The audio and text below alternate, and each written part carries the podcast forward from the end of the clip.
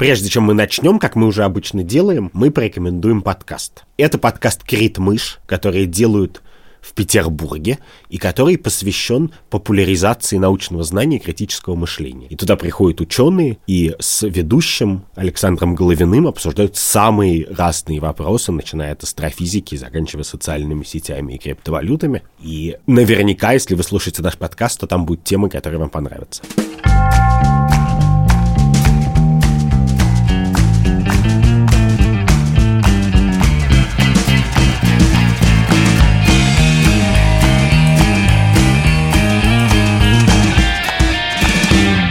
Здравствуйте! Это подкаст «Так вышло» и мы его ведущие Андрей Бабицкий. И я, Катя Крангаус. Каждую неделю мы с Андреем обсуждаем важные этические вопросы, которые в последнее время возникли у нас в связи с какими-то э, новыми технологиями и новыми событиями. Вы можете подписаться на наш телеграм-канал или на наш YouTube. Там вы должны поставить колокольчик. А еще, пожалуйста, оставляйте нам комментарии, потому что и в Телеграме, и в YouTube мы часто советуемся с нашими слушателями слушателями и готовимся к выпуску вместе с ними.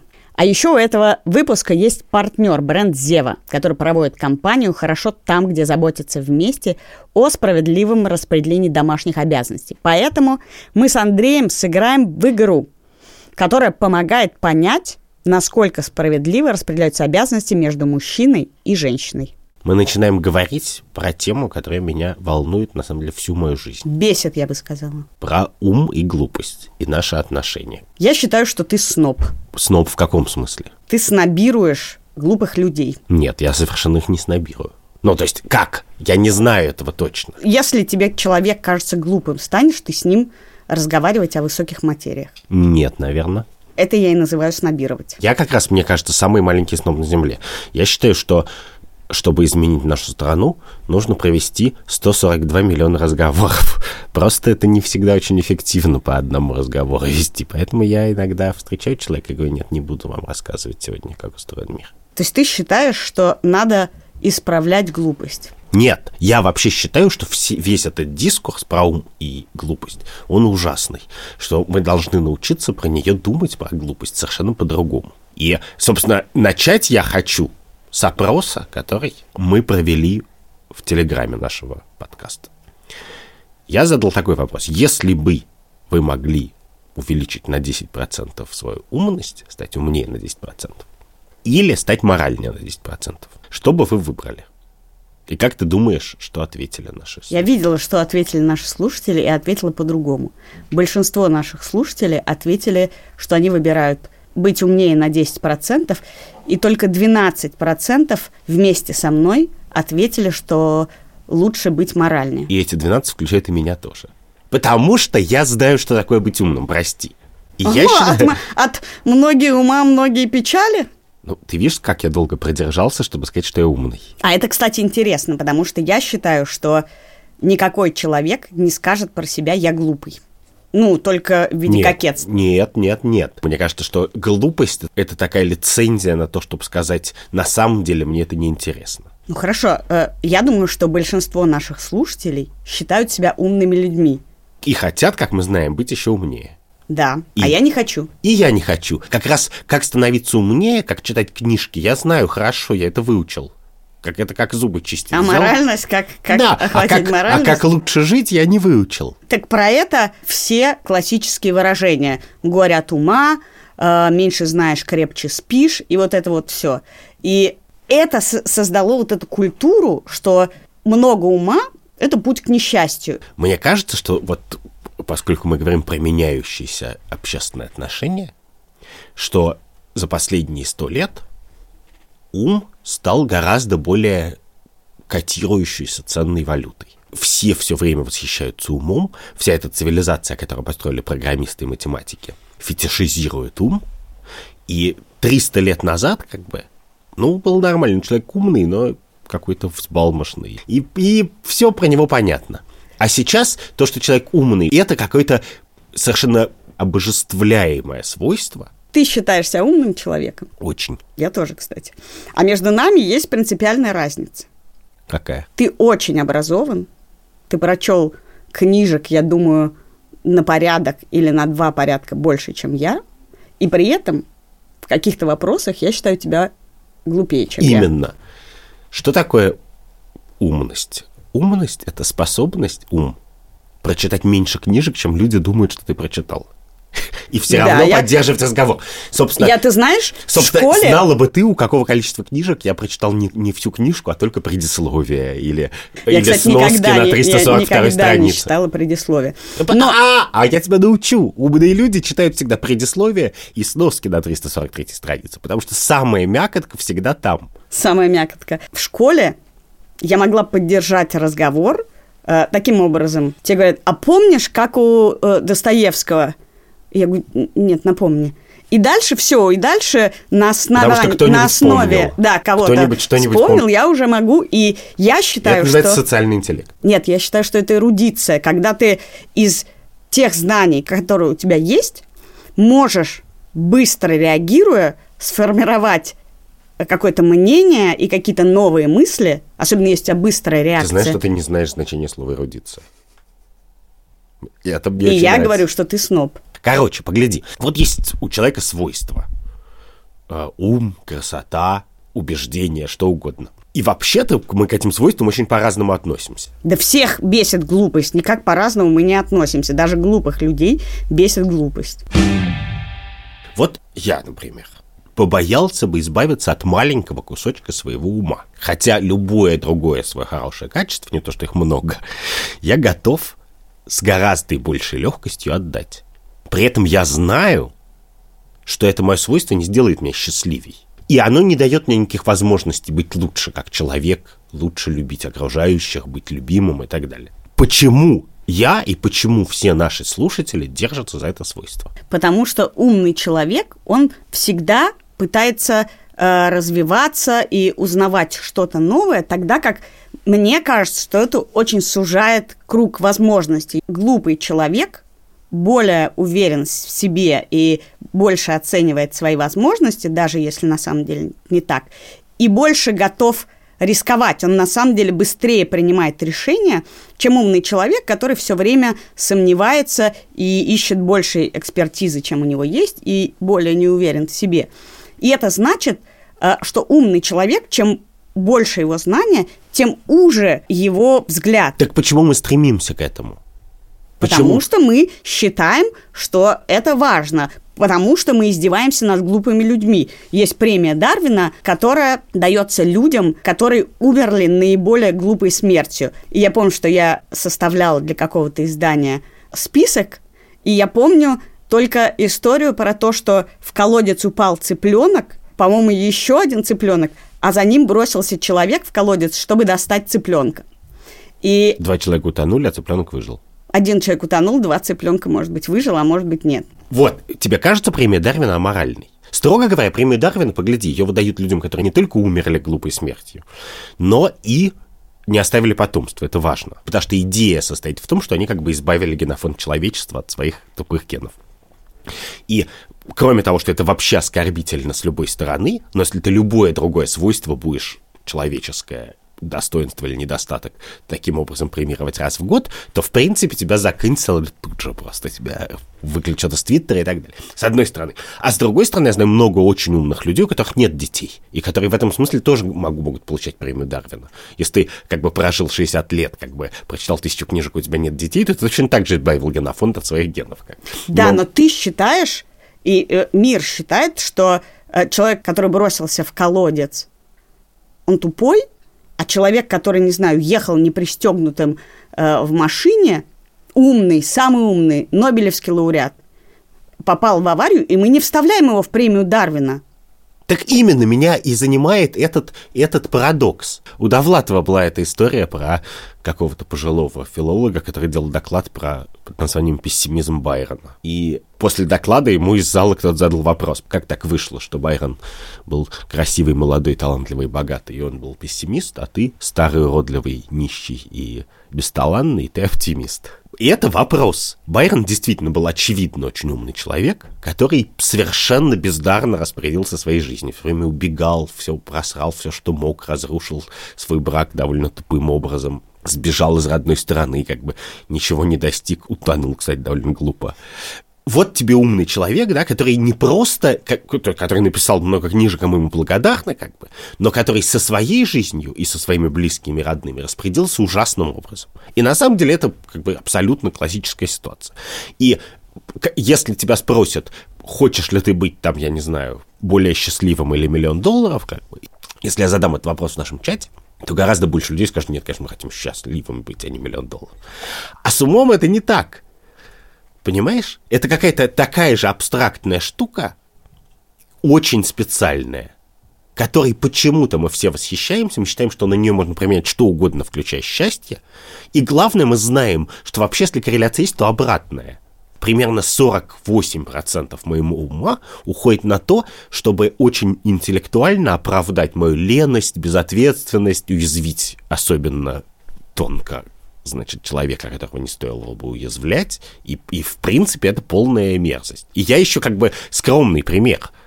Мой любимый пример, это в Первую мировую войну в Германии был полк, который отвечал за применение химического оружия.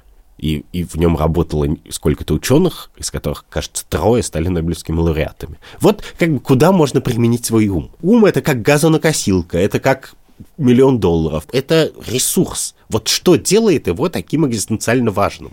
Большинство людей, когда им говорят про какого-то человека, говорят, он очень умный. И это действительно, там человек совершает какие-то ужасные вещи, а мы говорим, ну он очень умный. А про другого человека, который что-то делает приятное, мы говорим, ну зато он очень хороший. И вот эта идея, что умный может быть плохим, а глупый не может быть э, плохим, потому что единственное, что его может э, как-то вывести в зону э, нашего принятия, то, что он хороший человек. Ты сейчас рассказала историю, которая просто нормализует shaming. Ты нормализуешь, и ты еще все время говоришь, ты как будто это я этим занимаюсь, я этим занимаюсь. А ты буквально произносишь такой ницшанский загон, что я как бы сверхчеловек Зло. умный, да, и я могу как бы людишек третировать как угодно что очевидно аморально. Очевидно, более того, мне, что ситуация, в которой чаще всего людей бесит глупость, это ситуация общения с курьером. Причем ты даже не понимаешь, это человек не умен или человек просто приехал в Москву недавно и не очень понимает, как устроена Москва, да? Но тебя это прямо бесит, когда тебе звонят пять раз и говорят, а как у тебя код, а вы точно будете дома, а как пройти и так далее.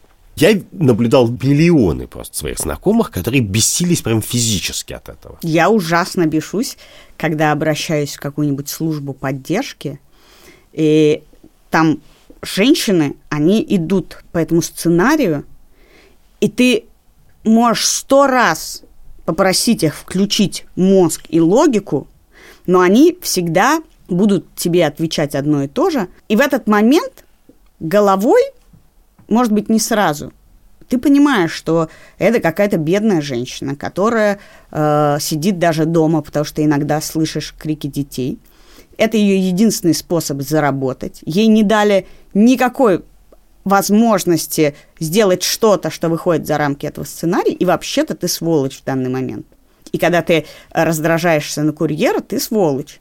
Конечно, не вообще-то. Ты это все равно говоришь с подмигиванием. Нет, ты просто сволочь.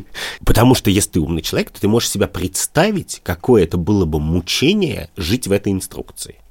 Представь себе, что тебе выдадут наушники,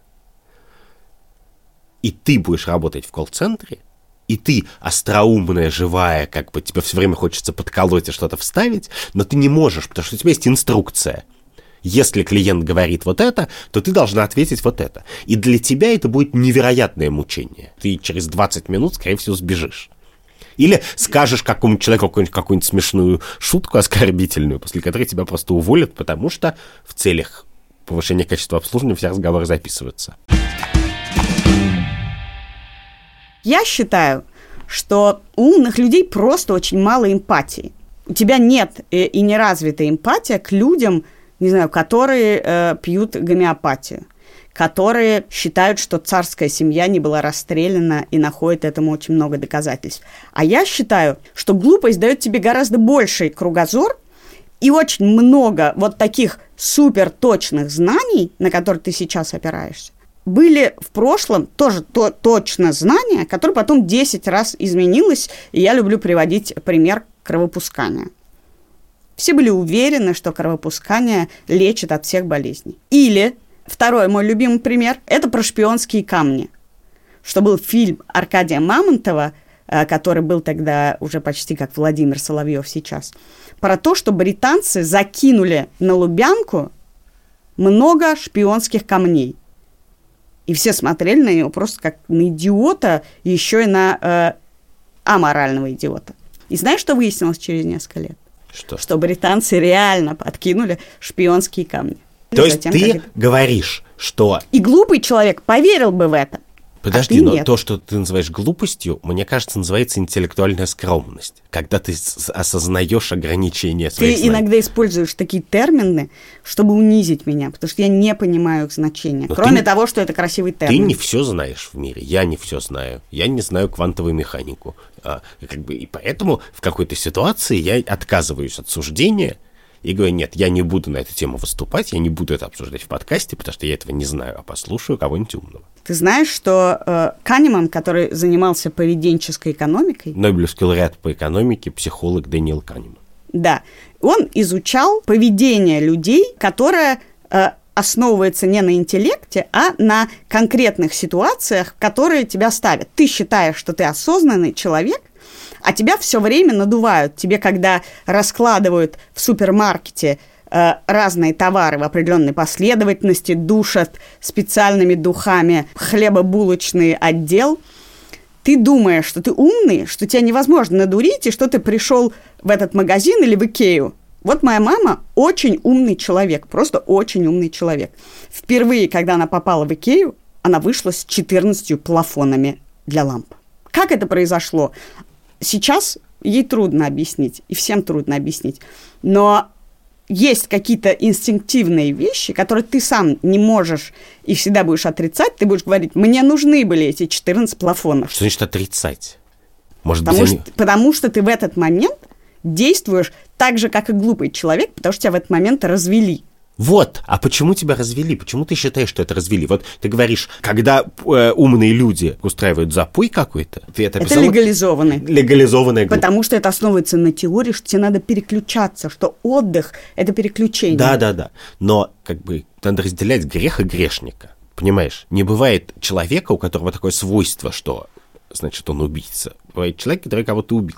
Давай говорить про глупость так же, как мы говорим про другие свойства и про ум. Что не бывает человека, у которого есть такое свойство, как глупость, а, а есть глупые поступки. Все, что я знаю про мир, говорит, что глупости умных людей стоит нам гораздо дороже. И я хочу понять, каким образом мы легально превращаем поступки в свойства человека. При том, что очень многие особенности умных людей делают невозможным осмысленные вещи. То есть, на самом деле, движение вперед, потому что в Harvard Business Review вышла статья про то, как у умных людей есть пять слепых пятен, которые на самом деле им мешают в жизни. Например, что им быстро становится скучно от одной и той же деятельности монотонной, что они хуже работают в команде, они плохо воспринимают критику, особенно, видимо, от глупых людей, когда тебя критикует человек, которого ты за ум не уважаешь, ты считаешь, что его критика не важна. Знакомы ли тебе эти особенности? К вопросу да, о том... Да, но мне просто кажется, что это не самая существенная вещь. Очевидно, мне, я, мне сложнее воспринимать критику, потому что я думаю, что я знаю лучше. Очевидно, мне сложнее работать в команде. Но если я составлю список главных глупостей, которые я сделал в жизни, они все будут по другой категории проходить. А скажи мне вот... Просто забыл, Ты проспал. не даешь да. мне договорить ни одной фразы. Проблема умных людей, да. Именно проблема умных людей заключается в том, что ты считаешь, что твоя умная мысль э, важнее, чем то, что я тебе сейчас Завоевывает скажу. эфир, да. Ну что же. Поговорим о честной гонке, о том, кто сильнее и должны ли быть какие-то преимущества у кого-то. Мы будем сегодня играть в игру, которую сделал бренд Зева, который сейчас проводит кампанию «Хорошо там, где заботятся вместе». Геймплей этой игры я вкратце опишу. История такая. Мы с тобой играем за женщину и мужчину. Ты играешь за Дмитрия Внешность блондин с голубыми глазами в очках. Возраст 32. Работа менеджер проектов. Хобби пейнтбол. Считает, что его жена должна чаще оставаться дома и заботиться о детях. И знаешь, кто ты? Ты Мария. Внешность. Шатенка с карой и строгими чертами лица. Возраст 33. Работа. О, кстати, похоже. Старший научный сотрудник. Хобби – домашние животные, дети. Катя 6 лет и Вадим 7 лет. Погодки. У нас то погодки. Подожди, ты не прочитала главное, что я настаиваю на том, что муж должен активно вовлекаться в ведение домашнего хозяйства и воспитание детей. Я постараюсь. Итак, наша задача – дойти до финиша и забрать наших малышей из школы. А на пути нас ждут препятствия. Да, это домашние обязанности, которые мужчина проще может скинуть с себя, чем женщина. Мы будем кидать кубик. Если у тебя, у женщины, выпадет один, два или три, ты можешь скинуть обязанность. А у меня... Ты можешь их скинуть, если у тебя будет 4, 5, 6, 7 или 8. Да. Все, идем, давай. Поехали. Кто первый ходит? У нас нечестная гонка, Поскольку поэтому... ты сексист, то ты Да, должен я мне уступить. А? Нет, я сексист, у меня дела, прости. А, Сорян, давай, мне на работу. Три. Кажется, нужно проверить, туда ли вы бежите. Вернитесь на старт и перебросьте. Пожалуйста, не жалко. Пять. Ха-ха, препятствие. Домашняя обязанность. Ну, посмотрим, что ты навалила. Вы уже и не помните, когда последний раз стирали занавески. Ты помнишь? Вы уже не помните, когда вы последний раз стирали занавески. Вы решаете их освежить, а заодно и еще что-нибудь. Пропустите два хода. Но посмотрим, получится ли у меня сбросить обязанность. Не получилось. Ха-ха-ха, ты пропустил. два хода. Два хода, а я поперла. Три, но это я перебрасываю. Мы знаем, что когда выпадает три на старт... Сдвинуться мы особо не можем. я перебрасываю. Ты как белочка в колесе, Маш. Я перебрасываю, это не тот же ход. Слышь, ты... Это тот же ход. О, Но зато у меня препятствие. пять минут потратила и снова к домашним делам. Путь преградила гора неглаженной одежды. А занавески не можешь заодно постирать? Поскольку умный в гору не пойдет, вы решаете все перегладить. Сделайте шаг назад, но я попытаюсь сделать так, чтобы ты сделала шаг назад. Нет, не удалось. Я сделал шаг назад, подожди, но это был мой первый ход. А еще ты два пропускаешь. Пять. У тебя суперспособность открылась. Вау, у меня открылась суперспособность. Выходной. Мне стало чуть проще скидывать себя домашние обязанности. Раз, два. О, а у тебя Три, суперспособность. у меня суперспособность. Дима, у тебя тоже Ты супер- думаешь, у меня одна суперспособность, Машенька? Да, я не наблюдал День уже много рождения. лет твоих суперспособностей в Не, деле. Конечно, ты гладишь все время. Поздравляем, сегодня ваш день рождения. В качестве подарка вы можете поменяться местами на поле с любым игроком. Мгм. Двигайся, Машу. Беги, беги, беги, Машуля! Окей.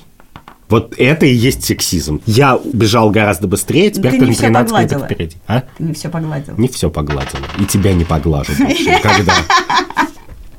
Ты знаешь, что это классическое как бы шантаж? Да. Ты угрожаешь мне отсутствием ласки из-за того, что тебе надо погладить что-то. Да. Мгм, спасибо. Раз, два, три, четыре. Я И поскользнулась два шага вперед. на банановой кожуре, поскользнулся. Кто оставил на полу банановую кожуру? Кто убирался дома сегодня? Никто. Вот я и вижу, что никто. Раз, два. О нет, вы наступили на детскую игрушку, сделайте три шага назад. А знаешь, кто не убрал детскую игрушку? Тот, кто гладил все время. Зайдя в ванну, вы увидели разводы на раковине. А что происходит с нашим домом? Почему он в таком виде? Я не знаю, но ты разводы увидишь скоро в ЗАГСе, если будешь так И в разговаривать. ванне, и какие-то пятна на зеркале. А почему мы так свинячим бесконечно? Это Вадим и, и как их зовут? Кажется, пришло Ты время. помнишь, как зовут наших детей? Дмитрий и Подожди. Марина. А, малыши. Малыши. Наши У нас малыши. есть малыши. И Всё. я забрала детей. У-ху! И эта игра, она показывает нам, что обязанности распределены не очень справедливо, и что у мужчины есть больше возможностей сбросить свои обязанности на женщину. Да. И я вот этот кубик не- не- несправедливо распределил. Наоборот, я его заберу домой. Я буду ему говорить, помой скидывать. посуду. А я так, опа! Чтобы э, поиграть вдвоем в эту игру, а, кстати, в нее можно играть четвером, потому что там есть еще семейная пара, вы можете пройти по ссылке в описании, и там вы узнаете, где ее взять. Мне кажется, для осознания э, твоей ответственности и моей ответственности за то, как правильно и честно сбрасывать э, на мужчину свои обязанности домашние, общие домашние обязанности, на сегодня хватит. Тебе есть о чем подумать, когда ты уйдешь домой с кубиком. И давай вернемся к нашему разговору. Я вот, как ты знаешь, прошла путь стендапера. Ты уже прошла его? Я прошла и закончила, потому что это очень, для умного человека, это очень много унижения. Я То делала... Ты из-за гордости бросила стендап? Нет. А из-за того, что я считала, что стендап это какая-то ужасная глупость, и вот когда ты смотришь это, э, ты смотришь Comedy Club, и ты думаешь, господи, какая тупость. И я считала, я сделаю умнее, я сделаю тоньше. И делала тоньше, э, и делала про значит, связь психотерапевтов со священниками, про иудео-христианскую концепцию. И, ты знаешь, часто я испытывала унижение от того, что никто не смеялся. И мне объясняли, что то, как я к этому отношусь, это очень тупо, потому что нельзя с точки зрения ума оценивать юмор, тем более, если у тебя очень мало времени. Что надо относиться к этому, как когда ты пришел в гости, выпил, и дальше на третий час у вас возникает какое-то такое, значит, сплетение идиотских шуток, и ты над ними смеешься. Не потому что они умные, не потому что их оценил в эту секунду, а потому что это смешно сейчас. А когда человек выходит на сцену, ты вдруг садишься и думаешь, не, ну это, это тупость какая-то. А при этом мы все, люди, которые совершали длинные путешествия, знаем, что на второй час ты начинаешь ржать над каждым названием реки или города, который ты проезжаешь. В смысле, если ты не начинаешь ржать, то путешествие не задалось. Абсолютно. Что ты как бы скучно провел время. И в этом смысле это все время тебе мешает, мешает восприятию. На самом деле оценивание с точки зрения ума а, очень ограничивает э, классные впечатления. Так я тебя, э, это и есть, я возвращаю нас к вопросу, с которого начался этот подкаст. Ум — это штука, которая не помогает тебе решать все проблемы, а помогает их создавать тоже. Ум мешает тебе радоваться жизни каждый день, и любой практически человек хочет стать умнее. А зачем? Это, так это и есть наш парадокс. И я, я знаю, почему я хочу, хотел бы быть, наверное, еще умнее. Потому что я-то думаю, что это представлено с ног на голову что ты говоришь, что умные люди лишены эмпатии, а я говорю, нет, просто люди, которые лишены эмпатии, они не могут воспользоваться естественным органом эмпатии. И они строят себе костыль из ума. Костыль из ума. Да. Я не могу почувствовать, что чувствует человек в другой ситуации или с таким жизненным опытом. Но я могу при помощи игр ума реконструировать это интеллектуально. Как ты считаешь, ты бы хотел, чтобы в мире было больше умных людей или моральных? У меня нет на эту тему суждения, но у меня есть... Суждение. Ты сказал суждение.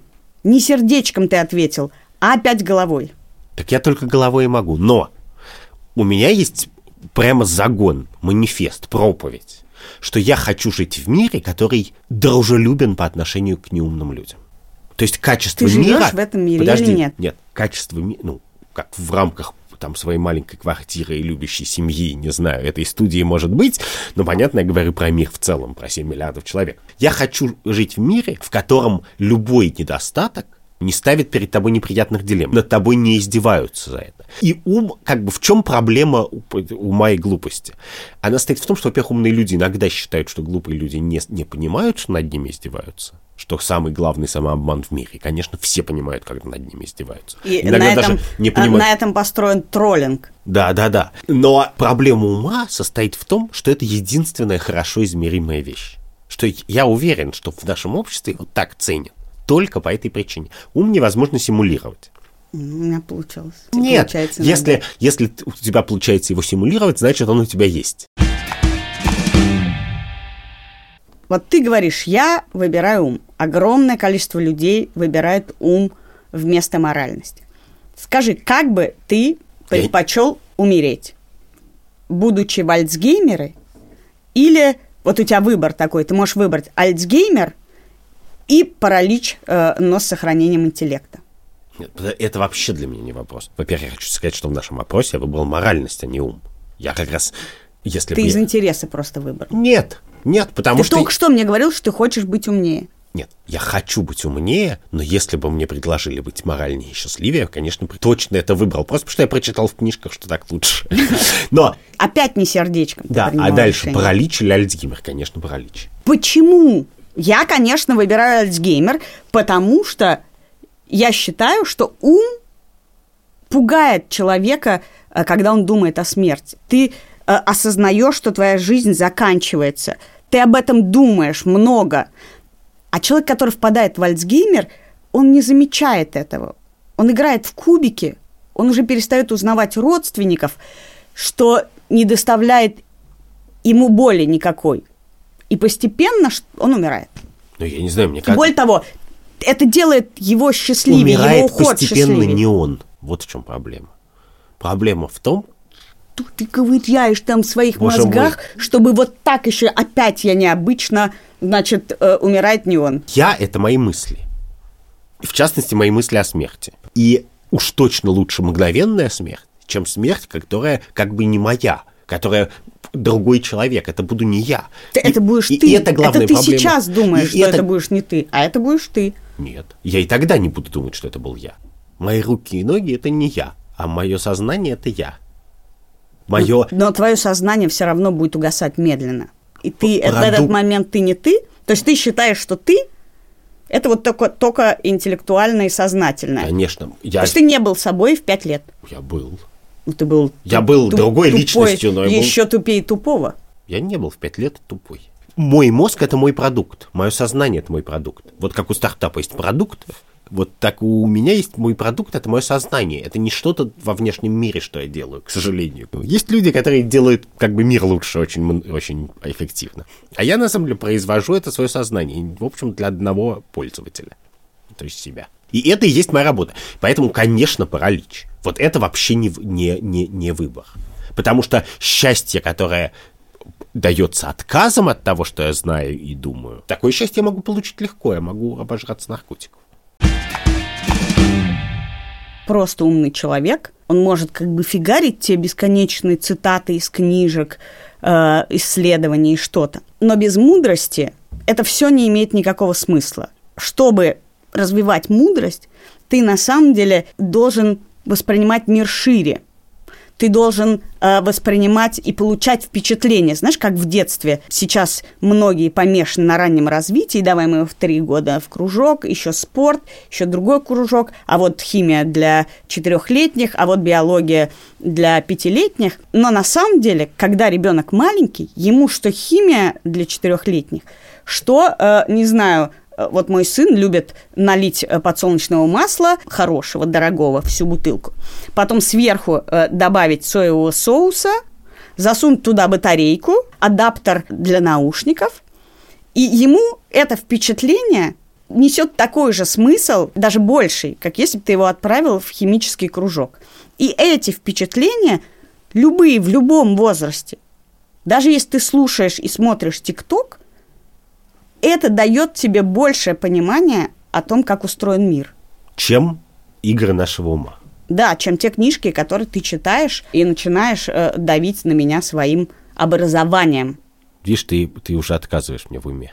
Да, вот теперь к финалу нашего подкаста я говорю, я умнее тебя. Потому что... Просто. Мне не нужны, понимаешь, интеллектуальные объяснения. Это был подкаст «Так вышло». Я Катя Крангаус. И, может быть, менее умный, поскольку ты молчишь, Андрей Бабицкий. Скажи мне, считаешь ли ты, что мы умно поговорили? Не, очень, нет. Я мог бы... Я мог бы сработать потоньше. Этот выпуск мы сделали вместе с редактором Андреем Борзенко, Звукорежиссером Эльдаром Фатаховым, researcher ом Катей Зорич, продюсером Лига Кремер.